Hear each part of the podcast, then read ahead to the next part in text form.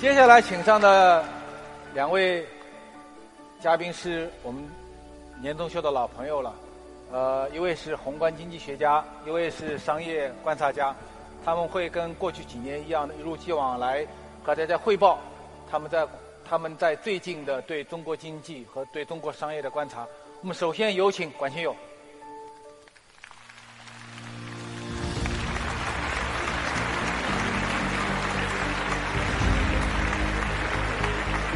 小波好，又见面了。长高了，哎呀，那你这是这个挤兑我了。刚才你讲话，我捕捉到了两个信息。第一，你在这个睡之前听《光辉岁月》，对，说明睡眠不太好。我觉得你要多跟刚才姚继庆总多聊一聊，多用他的床垫。我能够听《光辉岁月》入眠，说明我的睡眠有多么的好。这也太好了，我非常羡慕。第二个信息啊啊，原来你和我一样，也经常去卡拉 OK。他去卡拉 OK 了解中国的物价水平，了解 CPI。下面时间交给你了。好，谢谢谢亲友。好。呃，非常感谢啊！这一年过得特别快。呃，昨天我跟这个邵总还在说，来到这个地方，啊，这一年。真的就感觉就像在昨天一样，二零二零年大家过得非常不容易。其实刚才我还沉浸在光辉岁月的歌声当中。我想我们这个年纪的人，真的是暴露年龄了，确实是听着光辉岁月过来的。那么我们需要知道，在经历了中美贸易摩擦，特别是二零二零年疫情以后，我们还能不能迎来中国的光辉岁月？所以今天，我想对二零二一的展望，我用“出清的尾声”这个词来给大家做汇报。今年是吴晓波年终秀的第六年，是我参加这个年终秀的第四年，特别巧，我们一起见证了一部中国金融市场的出清史。这几年，我们看到。我们讲过迟到的出清，讲过金融王气黯然收，讲过泡沫的背影，也讲过穿越金融下行周期的河流。在过去四个年度的年终秀里头，我们讲泡沫的背影，讲隧道的微光，讲改革，讲南渡北归，西进东出。我们也追忆过似水繁荣。今天中国所处的经济环境，确实和我们以往发生了翻天覆地的变化。而过去的这四年里头，正好是金融市场经历了一个应该说残酷的、剧烈的出清的过程。我们这些人，无论你做企业，还是做投资，还是在体制内，还是在体制外，我们都经历了这样一个过程。从我们身边的事、身边的感受，我们都。和这一波市场出清呢，同频共振，甚至很多人受到它的影响特别大。于是我就在想，我们用一个什么样的视角去观察金融市场？金融市场无处不在，它和我们的命运息息相关，它和我们的财富息息相关。我自己呢，后来总结用三个字，叫心、体、用。可能大家看到这个总结，觉得特别奇怪，好像第一次听说。后来呢，我就翻书，我说怎么样去把我对金融市场观察的这种总结告诉大家呢？那么历史学家汤因比，他曾经用三个维度呢去观察文明，而我呢现在用这三个字来观察金融市场。我后来发现呢，我竟然和大师有点儿啊相似之处。就是我们观察的角度非常类似。什么是心？其实是汤因比观察文明的时候所说的观念。什么是体？体就是汤因比所说的制度。什么是用？用呢，实际上就是汤因比所说的器物。这是一点心得，供大家参考。那么，对于二零二零、二零二一，我们如何去总结？如何去展望呢？二零二零年的全球政经格局可以说是一波三折。美国大选落幕，大选在美国造成了分裂，其实让中国人呢也看到了一片喧嚣。对于中国人而言，拜登当选呢，确定性增强了，压力可能更大了。中国最近有两张牌打得特别好，我特别希望大家注意，一张是贸易牌，今天就是今天，中欧投资协定签订了。谈了七年，非常重要。中国和欧洲在经贸、在投资上站在了一起。在这之前，RCEP 签订了。RCEP 是涵盖全球人口规模最大、经济总量最大的自由贸易协定。这张贸易牌，我觉得，作为一个中国人，作为2020年我们率先复苏的中国人，我们应该为。国家点个赞，这张牌打的特别好。第二张牌，第二张牌就是气候牌。很多人不了解，怎么气候还能打牌呢？中国领导人适时的率先提出了碳达峰和碳中和的目标。这里有个背景，我们知道，特朗普时期他退出了巴黎协定，拜登似乎在准备重新加入巴黎巴黎协定。拜登呢也希望在气候变化问题上和中国继续合作，而中国率先提出这样一个目标，不仅仅是为世界负责、承担大国责任，也是倒逼我们国内的改革。同时，我们掌握了完全的主动权，所以第二张牌，我个人认为打的也非常高明。二零二一年，面对国际局势的骤变，面对百年变局，我想中国人。会更加气定神闲，更加从容，更加主动。我们有这样的自信心。那么，我们回到金融领域，世界的金融市场发生了什么变化呢？二零二零年，其实我们经历了一个无限宽松。你会发现，中国的货币政策、监管政策和欧美的政策正好相反。其他各国中央银行的资产负债负债表又骤然上升，而中国在货币政策上保持了相当大的克制。这个克制既来自于我们对过去十几年经验教训的总结，也来自于我们基于自身经济特点的判断。我相信很多人是没有想到我们疫情恢复这么快，当然还有一个没有想到，没有想到我们的出口会如此强劲。当疫情对全球经济造成了冲击，那么中国庞大的、坚实的工业生产能力和全球宽松的货币政策正好匹配了起来，中国再度成为世界工厂。刚才小波老师讲了，在今年二三月份的时候，没有人想到中国的产业链会如此强大，甚至那个时候大家在讨论的问题是中国的产业链会被边缘化，但是。到下半年，我们看到中国再度成为世界工厂。那么，我们通过自己的工业生产，为世界抗疫做出了贡献。明年的经济会怎么走？今年呢？大家已经感受到了。小波老师用他的步伐调研，给大家展示了非常多的微观的这种案例。说实话，今年对很多中小企业可以说是灭顶之灾。说遭遇到了重创冲击，其实对一个企企业来讲是一个非常正面的评价，因为很多企业都是团灭。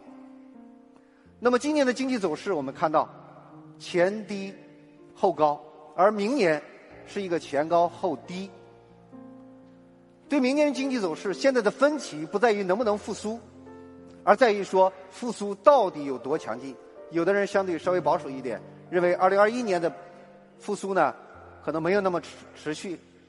有的人呢，相对乐观一点，认为二零二一年呢仍然会维持一个强劲的复苏。那么我们现在能看到的是，二零二一年的上半年，中国经济仍然会维持一个强劲的复苏状态。现在我们预计，全年呢应该是在七到八左右的增速。明年一季度由于今年的低基数效应，可能会实现百分之十以上的增长速度。这个速度，我觉得确实来之不易，确实非常不容易。我觉得可以用一枝独秀来形容。那么，明年经济的三大关键词会是什么呢？是复苏，是稳，是改革。我们在明年会看到下半年延续上半年的复苏。那么，当然这里头有非常多的不确定性，至少有三个风险。第一个风险，疫情风险。如果疫情没有得到有效的控制，那么疫情对全球经济的冲击啊仍然存在。那么相对来说，中国的工业生产部门仍然承担巨大的生产的功能，继续为全世界生产产品。第二个风险。其实叫数据风险。中国逐步的进入省市县的换届，换届以后呢，很多地方呢会重新检视本地的经济数据，那么一些企业的风险可能会暴露出来，甚至我们可以这样说，我们在二零二一年从投资这个角度仍然要防范风险。第三个风险也是来自于疫情。或者我们称之为叫疫苗风险。如果疫苗很快的推出并得到有效的使用，证明呢它对这个疫情特别有用，那么明年美国很有可能在下半年启动货币政策边际上的收缩，这个对于全球资本流动将会产生巨大的影响。那么我们如何去抗击这种资本的逆转？如何去抗击？这种来自海外的需求的减弱呢，当然我们需要通过供给侧以及需求侧双啊两个方面的改革。回到我们开始讲的初期，我们稍微复盘一下，无论明年我们遇到多大的风险，无论我们的复苏有多强劲，始于二零一七年的金融市场出清，我觉得会在二零二一年。基本结束，所以我一开始给大家复盘说，这个过程正好是我参加小波的年终秀的四年时间。那么我们能明显的看到，中国金融部门的杠杆出现了显著的下降，我们也能看到从产品到机构到局部的风险得到解决，这个过程是惨烈的，这个过程是非常痛苦的。我们这些年，无论从经济，还是疫情，还是金融市场，其实用一个字来形容，是熬。那么我们关心的问题在于，如果二零一七年实现市场的出清，在资产配置上会有什么变化呢？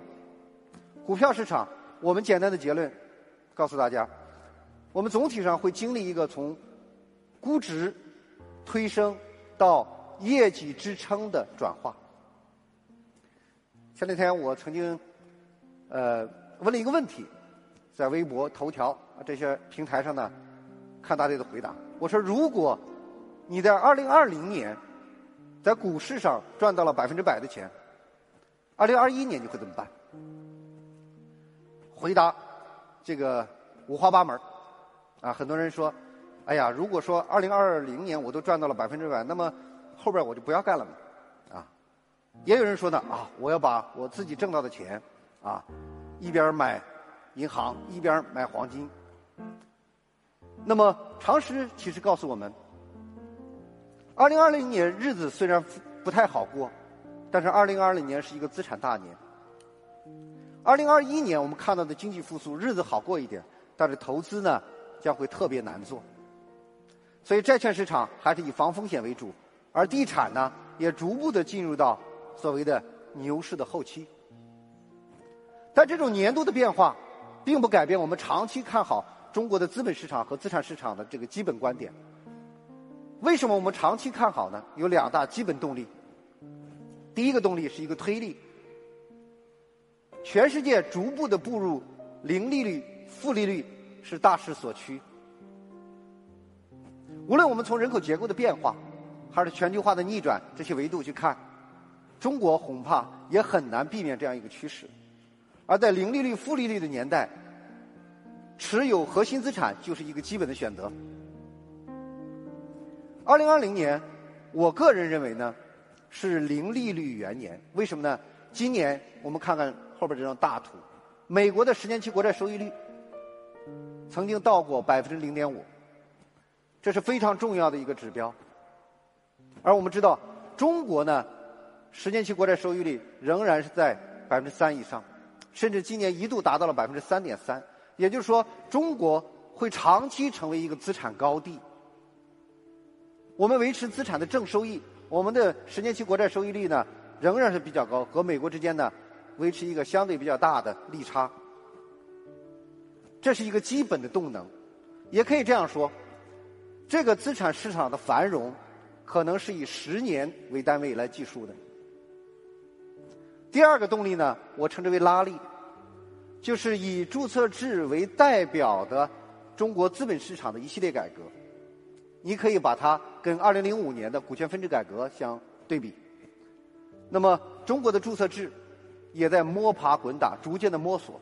我们正在推动向完全意义的注册制迈进。对于我们的投资者而言，我们会看到股票市场从供销社模式转向超市模式。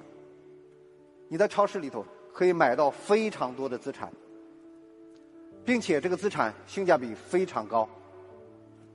而负利率时代，我们的财富保卫战其实打响了。如果你不能够持有核心资产，哦，那么我们的财富可能不可避免的面临着缩水的这样一个命运。什么是核心资产？其实简而言之就是三大类：好股票、好房子，还有黄金。我们当然要去注意中国股票市场结构的变化。大家看，今年沪深三百。大大的跑赢了上证综指，我们也看到呢，股票市场上个股之间的分化越来越严重，头部的这些公司屡创新高，很多公司无人问津。作为投资者，我们需要看清楚下一个十年三大确定的赛道：科技、消费、大健康。那么，房子还是不是我们的核心资产？当然是。我们也看到，今年以来，房产的剧烈的分化，在同一个城市，不同的区块你会发现他们的分化非常严重。很多人都问我说：“厦门的房子能不能买？深圳的房子能不能买？”这个问题没有标准答案。我只能告诉大家，核心城市、核心区域的房产仍是我们重要的核心资产。最后再说说黄金，很多人呢都对黄金特别痴迷。从黄金的几个属性来讲，我们说它的货币属性、它的商品属性、它的金融属性、它的避险属性同时存在。黄金是负利率时代相对投资价值凸显的一个品种。今年黄金呢也从一千三百美元一盎司。涨破过两千美元一盎司，好多人说黄金还能不能涨价？短期的价格很难判断。如果我们认定未来的市场仍然是一个零利率、负利率的这样一个趋势，那么黄金的投资价值就不可忽视。有人说，那么我买黄金买什么东西？其实因人而异。对于一般的投资者而言呢，我觉得你也没有必要这个买太多黄金。特别是实物黄金，啊，如果你对这个东西特别痴迷，我就建议你买点金条，买点金币，啊，熊猫金币，啊。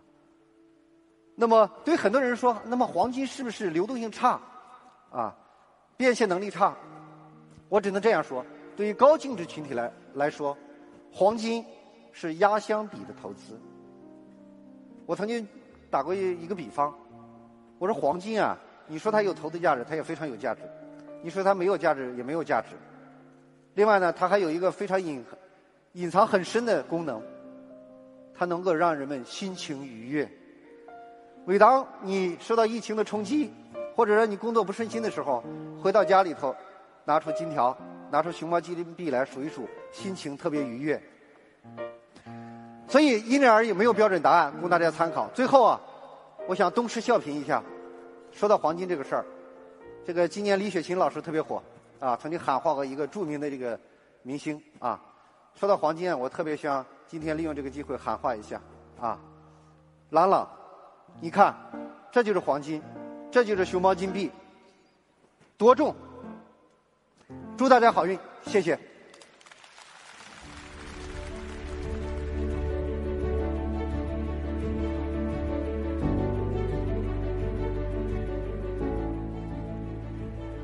啊，在今天的。财经商业界其实当一个宏观经济学家特别危险，因为他要从他的呃货币和呃财政政策来对我们的呃投资股票也好、房产也好、黄金也好做一些非常具体的一些预测。如果他这些预测发现问题的话，那么他明年站在这个台上就不会被人家认鞋子。所以亲友命还不错，已经连续第四年站在这个台上了，还没有一个鞋子扔上来。感谢亲友。我们接下来有请的是我们的老朋友，呃，武生老师。其实大家都听到过一个词叫做“场景”，有没有？这个词是吴声在二零一五年发明的，所以他呢经常碰到我，他就很郁闷，说人人都在说场景，怎么都不知道是我发明的呢？啊，我今天要真的要替他说一下，这个词真的是吴声发明的。有请吴声。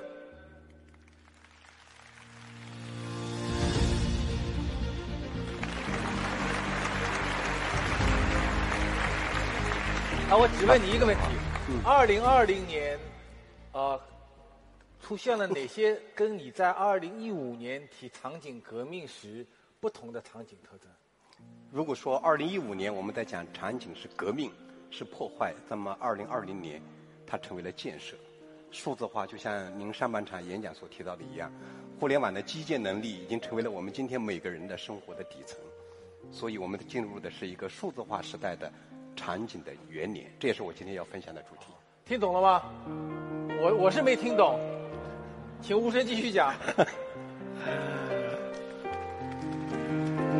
的确，此时此刻，我们不由得会想起，在去年的同样这个时间，我记得我当时讲的主题是年轻消费主义的狂欢。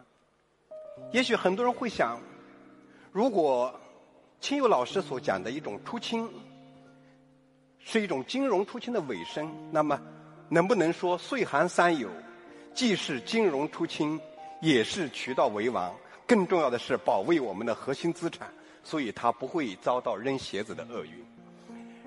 然而，我们依然要看到，在二零一五年到二零二零年这五年里面，我们要做出一个新的预测是非常的艰难。毫无疑问，我看到我们全场每个人都戴着口罩，这是社交距离，这也是我们厦门防疫管控措施得力的一个鲜活的证明。但是今天，我却要强调亲密时代。上半场小波老师在分享的时候特别提到了很多的逆行者，无论是厦门航空的空姐。是苏宁安装维修的工程师。那么，我们在预测二零二一年要强调场景的亲密时代，意欲何为？由来何自呢？其实，在二零一五年我们在提出场景革命的时候，是因为流量的逻辑越来越式微。作为一个电子商务的从业者，我当然会认为。在一个全新的移动互联的时代，场景应该是它的入口。但是，我们在思考，在过去的五年里面，或者说从二零一五年开始的五年里面，到底在发生什么？很多人会认为，这五年是斗转星移的五年，这五年是新物种爆炸的五年。当然，我们也可以说。它是场景的缝隙不断填充的五年，我们今天每个人进门都扫了码，组委会还告诉我，我们几乎每个人都做了核酸的检测，那些非常缝隙的颗粒度都在被填满，都在被填空，都在被填充。我们习惯了到家，我们习惯了到店，我们习惯了自提，我们习惯了外卖，我们习惯了同城急送，场景从局部改造商业，正深化为完整在接管我们的生活。所以，我要跟各位报告的场景，它不是 thing，它不是一个静态的物理空间，它是一个更加流动性的一种氛围。像星巴克的气氛组，像吴晓波年终秀的氛围组，我们在理解这是 context，所以距离更近，感受更近。我们要说的亲密场景，其实是一个新的商业游戏规则的范式转移，是体验式的连接与数字化的温度。毫无疑问，我们在强调。这种体验式的连接与数字化的温度，就意味着刚才我们所提到的数字时代的生活方式何为？什么是数字时代的美好生活方式？我们今天在讲亲密场景，为什么是用户在定义？为什么是社群共创？怎么会有同城精品酒店呢？DTC 品牌。在过去一年的风起云涌，它意味着什么？当我们在谈论盲盒的时候，是泡泡玛特这个上市公司，还是盲盒的 box 机制成为我们几乎所有业态的一种运营底层？我们在讨论直播电商，是在谈论一个全新的一种业态，还是说它也成为了我们的基础能力？无论是智能货柜，无论是智能的仓储，无论是视频的会议，我们的官网。是怎样通过小程序的调取，越来越成为一个全新的视频号的表达？此时此刻，我们的活动在吴晓波频道的视频号正在直播，它几乎已经成为了最首要、最便捷的入口。我们在思考所有的这些变化，其实也应应了格莱泽的这句话：无论科技如何发展，人们。都需要更加的接近彼此，所以我们需要这一次仪式感，我们需要这样两两相望。它不仅仅是烟水里，它不仅仅是我们曾经回望二零二零，到底是太难了，是不容易，还是我存在？今天我也愿意要通过我们很多去架构的一种新的小的一种场景。去理解什么是这个时代更加具体而微的智慧。我把这个切口定义为两个关键词，一个词叫高清摄像头，一个词叫空间商业。空间商业大家都非常的理解，为什么我要强调高清摄像头呢？其实就在昨天和前天，两个手机品牌小米和 vivo。都相继发布了他们年底也是明年初的旗舰手机。他们在强调什么呢？长焦微距，强调蔡司镜头。他们在强调的是高清是超清。为什么我们对于拍摄如此的重视，重视到了我们难以想象的地步？今天早上起床的时候，我看了一篇文章，是杨国安教授。和便利蜂的创始人庄成超的一次对谈。当谈到对于 CC 创办专便利蜂最难的决定是什么的时候，庄成超的回答是：我不知道我们应不应该相信系统，到底应该是天人交战，是人机决战，是人机共生，还是说我去相信算法，去相信系统？最终在二零一八年。他选择彻底的去相信他，他当然运用了很多的专家、很多的外部的神秘人，把那些行业资深的从业者的老司机和老法师，去和算法去形成。他的一种同频。但是更多的时候，他想表达的观念是：我必须要相信这个时代是？是一系列的智能摄像头，是 IOT 的设备，他们所记录的场景数据和数据的反馈，能够让我们重新创造一个新的游戏规则。所以，我们在讲快手，我们在讲抖音，我们在讲淘宝直播，我们在讲小红书，我们在讲一切在这个时代我们司空见惯的。那一些技术手段和基础设施的时候，请记住，高清摄像头还会带领我们走向无人驾驶、自动驾驶、智慧城市。当然，我们怎样去思考在这种变化里面，空间成为自我表达的介质，越来越短视频化，它到底意味着什么呢？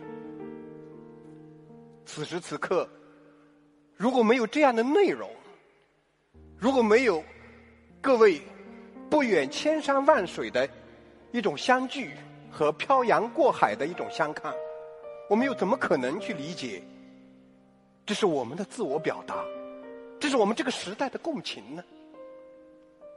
它是仪式感，但是数码化、可编辑、数字存储是它的三个底层。因此，我们基于这种变化，我们要给出。从年轻人喜欢的商业空间来看到二零二一年的空间商业的变化趋势，我们看到第一个趋势，就是我们非常熟悉的未完成盲盒化与留白智慧，一切都是未完成，一切都有待我们通过新的一种机制去完成一种内容的共创。为了今天的演讲，我专门去上海，又去了 Prada 荣宅。这一次的展览是科尔特的香蕉铅笔恶魔，这是一个视觉可循环的艺术展。与它一墙之隔、一路之隔的恒隆广场，虽然依然人满为患，被内卷化的消费者去买 LV，创造了很多的奇迹，但是我们知道。它已经不在我们今天的话语体系之内了。当我和 Prada 荣宅门口排队的那些小姐姐一起去进入一个穿越百年的民国古宅的时候，我知道，我们不仅在理解这是艺术化的日常，更重要的是，它代表了记录，代表了焕新，代表了这样一个温暖的下午，它是不是有意义？所以，TX 淮海，你还认为它是一个人头攒动的一种零售平效的应许之地吗？它已经是一个 B to B 的公司了，是一个企业级服务的公司。更多的时候，它通过它的人气，通过它的流量，在为那一些什么越来越多的品牌去做 IP 体系的打造。我相信，我们在谈论盲盒化，是在谈论一种机制，消费者需要。对于未知形成 surprise，我们也需要在一种更重要的留白的能力面前，让更多的用户能够参与我们的品牌创造和 IP 塑造。第二个趋势，移动性、仪式感与内容介质。我今年在考察南翔上海印象上海嘉定的南翔印象城的时候。我切身的体会不是说这是不是一个硕大无朋的上海面积最大的购物中心，而是在于他第一次让我去理解那一种郊区的度假，那一种市中心的一种购物，它能够以一种新的消灭空间距离、完整解决方案的一种氛围，让我们去感受这是一个新的品类。就像很多人最近到杭州的天目里去打卡，有人是在看鸟屋书店，我却更关注是 Block 这样一个买手帽里面，让我疏忽之间迅速的意识到，原来我们苦苦寻觅的那一种小而美的买手店，正在成为一个主流的一种方法论的体系和机制。每个商业中心，每个品牌的概念馆，每个汽车的 4S 店，每一个我们看到的那些内容的场景，他们都需要以买手帽的姿态，让自己成为超级的目的地。我们都是内容的介质。海峡大剧院，为什么它现在能够被互联网这种记录和铭记呢？这是一个城市的 IP。我在会前和金发集团的老总在谈到，这是第几次在办吴晓波频道的年终秀？他说：“难道不应该是年年岁岁的日日今天吗？”如果说在这样一种变化的过程中，它是可持续的，也就意味着我们看到了更多的一种在地友好，值得我们尊重。所以，今天的空间。它应该表现出的是一种可能性。无论是乐高，是积木式，是多功能；无论是我们看到的在深圳机场、宝安机场的这种 MUJI 的优享空间，我记得为了体验 MUJI 的早餐，我差点误了班机。但是我知道那一些我们习以为常的、不可改变的那些场景，都可以基于弹性的设计，去完成一次又一次。新的企划和提案，在陕西北路的越界闪康里，我去了风米的咖啡，我还去了极岛这样一个策展式零售的买手店。它让我意识到，如果说线上的 KOC 社群在小红书，那么线下的 KOC 社群中心就是一个又一个这样的越界闪康里。场景化、新娱乐与体验互动，是我们看到的第四个趋势。更加彻底的 lab 化。差不多在一个月前，我和小波老师为直播启示录这个纪录片，去到苏宁区逛逛的时候，印象极为深刻的，不是说这是一个美轮美奂的线下零售的空间，在动线的一种氛围里面，我时常感到穿越。神似贾乃亮在跟我招手，那个小姐姐在和我说。它值得你买，但是呢，它又是一个线下真实的可感可触。我们说这样一种是播电还是电波的区分不那么重要，重要的是我们对于冠直播这种高效短链的连接的形态，它自然也有可能成为我们越来越多的零售空间，他们对于直播能力的娴熟综合的一种应用和运用。所以在成都的画眉，在上海新天地南里的画眉和北京三里屯的画眉，它为什么是不一样的一种美学观念呢？让我想起百瑞德的创始人笨所说的一样，他说：“今天我们每一个品牌都希望能够给到大家一种更加主观的一种体验和美学的感受。美妆的菜市场是何等的违和，但是又是何等的能够形成一个新消费的。”一种爽文，我无意去做价值判断，但是我分明的知道，在二零二一年，线下与线上共生的这种仪式感只会越演越烈。所以，我们有这样一个大胆的判断：越是数字空间商业，越是亲密内容场景。我们甚至可以说，当我们看到类似于泡泡玛特这种城市开箱的时候。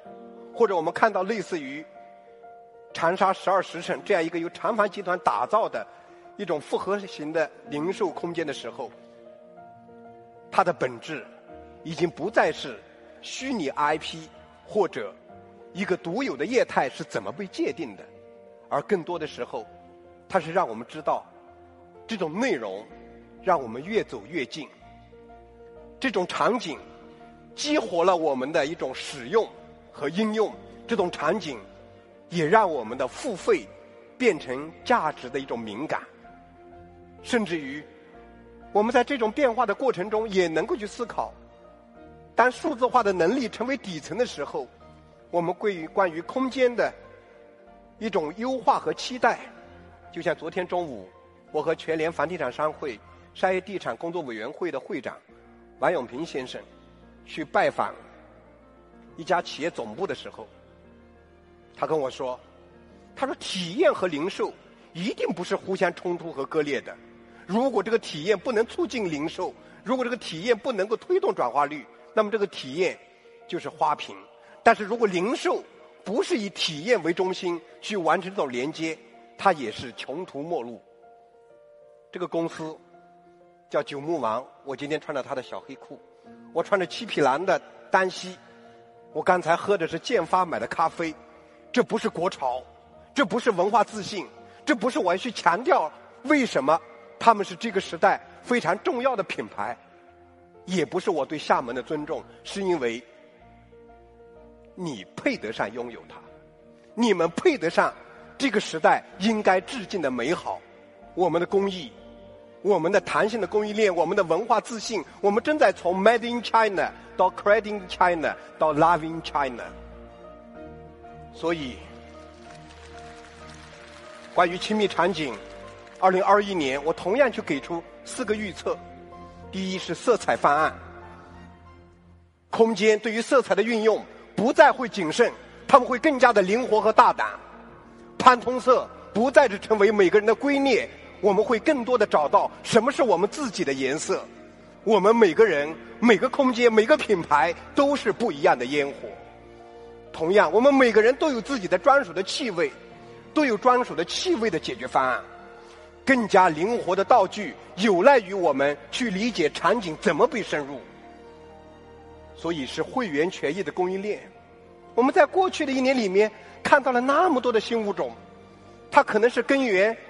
它可能是直观，它可能是 BI 事务局，它可能是花西子，它可能是西木园，它可能是 Moody，它可能是我们很多在座的各位企业家朋友都没有怎么听说过的那一些，却在半年内获得五次、六次融资的公司。无论是什么样的平台，无论是信用卡，浦发银行信用卡，他前不久他就说我要发展去拓展我的本地生活服务的权益。苏宁的 Super 会员说：“我也要发展我的会员的权益供应链。”京东 Plus、阿里巴巴 VIP，他们都在理解围绕场景会员的运营，我们需要更加极致的服务与联名权益的供给。我们需要理解融合平效，更加的多业态。早上精品咖啡，晚上小酒馆，现在已经在各大城市，星星之火已成燎原之势。更多的借助于 AI 助手、直播工具无限的一种延展。让我们对于场景的评效有了什么指数级的一种理解，还有虚拟 IP 的渗透。我们看到 IP 在连接的数字化的人，是让我们理解的线上的繁荣在走下线下的繁荣。从这个意义上，我们说，有趣是一个开放的空间，一直伸往未知的领域。这是我非常喜欢的作家王小波的一个金句。但是，我们恰恰要说的是。厦门的诗人舒婷，他也讲过这样一句话，他说：“落芽、落叶和新芽，它们有千百种诗行，但是树，它却只有一个信念和使命，就是向往天空的自由和生长。我们绝不离开大地。”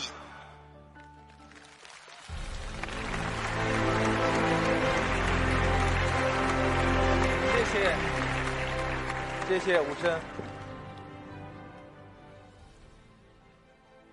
我发觉吴声自从二零一五年发明了“场景”这个词以后，他就跟场景形成了一种相生相克的一个关系啊。他每年都去各地跑，去发现和寻找一些新的场景。我觉得他是一个特别勤勤奋的商业观察家。我记得我今年四月呃五月份的时候，我到上海 TX 淮海去看那个空间的时候，他们跟我说明天吴声就要来了。然后我到南京苏宁去看那个去逛逛的时候，吴声说：“我半个月前我已经去过那儿了。”他刚才向大家推荐的2020年中国年轻人最喜欢的八个商业空间，每一个他都去过不止一次。对，所以他对商业的观察，他对场景的洞察和理解，呃，对我们今天中国的每一个空间运营者都有很大的一个启发。感谢吴声。接下来，我们有请朗朗，我们的钢琴王子。谢谢，谢谢小谢谢朗朗。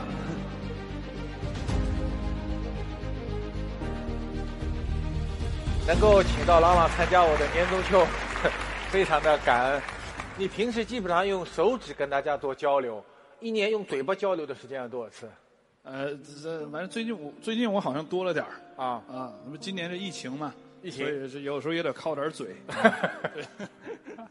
今年二零二零年，您最难忘的事情是什么？我觉得今年就是当时取消了这个七十场音乐会的时候，心里70场音乐会心里真的是很痛。对，哦哦对。但是还好，这个在国内还是做了一些特别难忘的音乐会，所以我觉得还是很很幸运了。好，我们把时间交给朗朗。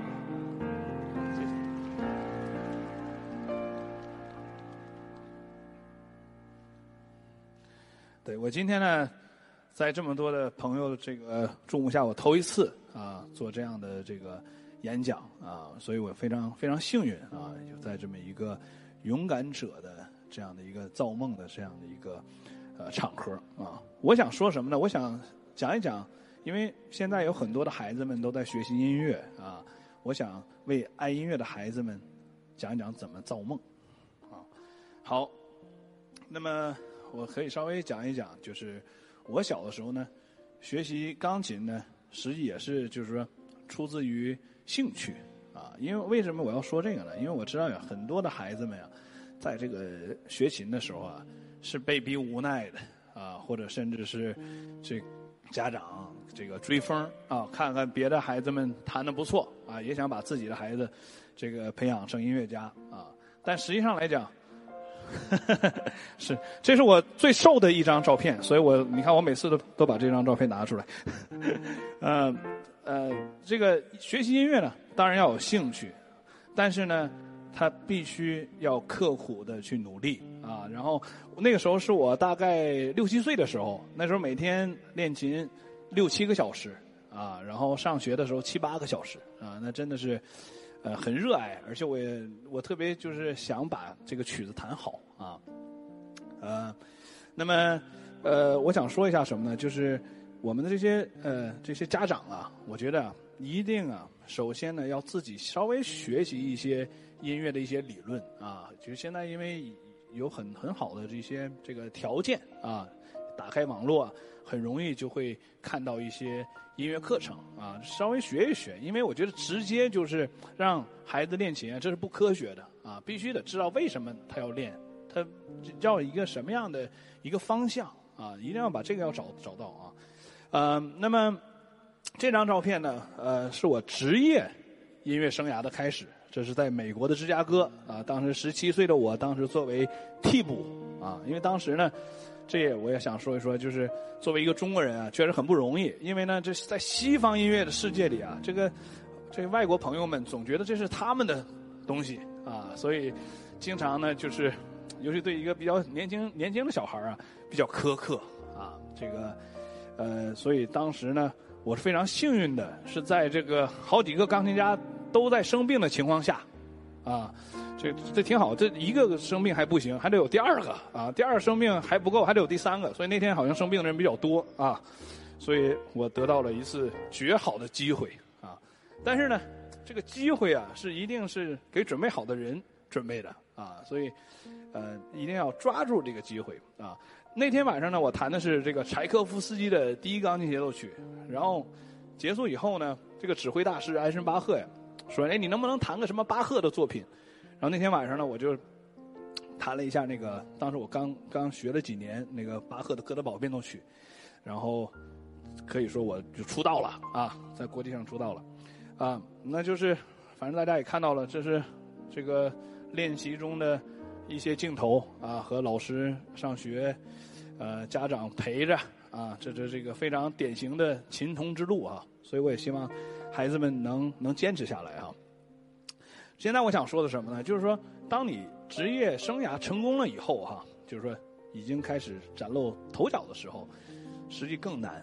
为什么呢？这个时候说什么的人都有啊！我就是经常会听到“郎朗肯定红不过五年啊，他五年以后就完蛋”，这这这这种话都特别多，你知道吧？直到这个，所以我觉得是这是对我们的一个特别好的激励啊！因为古典音乐确实是很难，尤其是在国际上巡演的时候，这个不是说。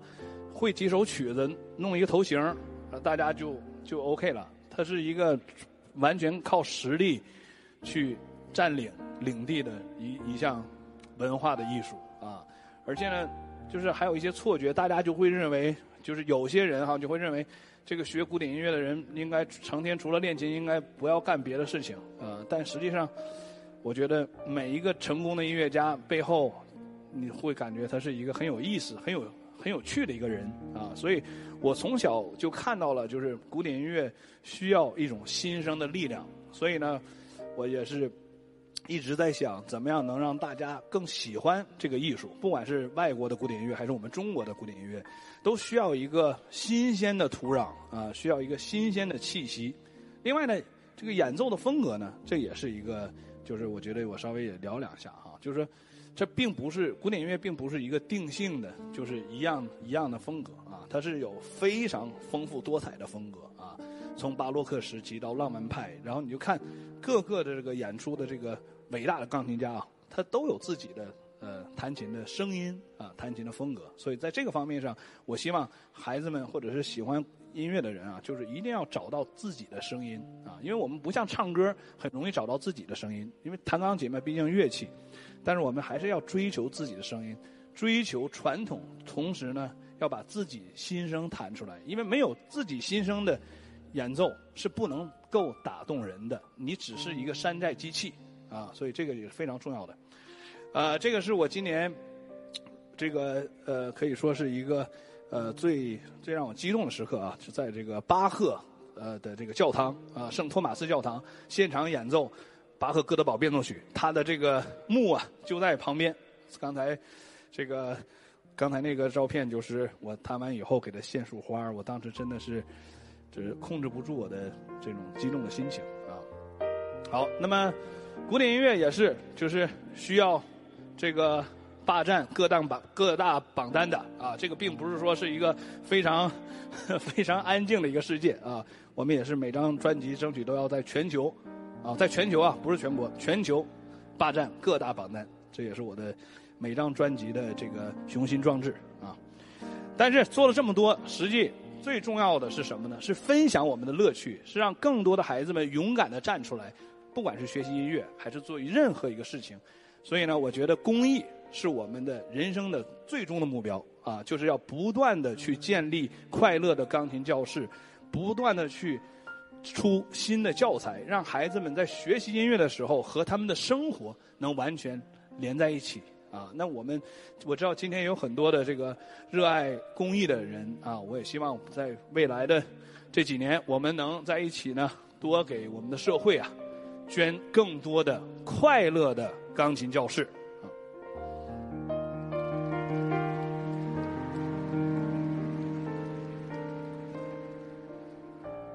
那么，在这里呢，我知道今年呢，实际是一个非常非常难的一年，因为大家也知道，这个线下的这个活动啊，尤其音乐会，这个或电影院啊，这是非常非常非常非常的艰难的一年啊，所以我觉得。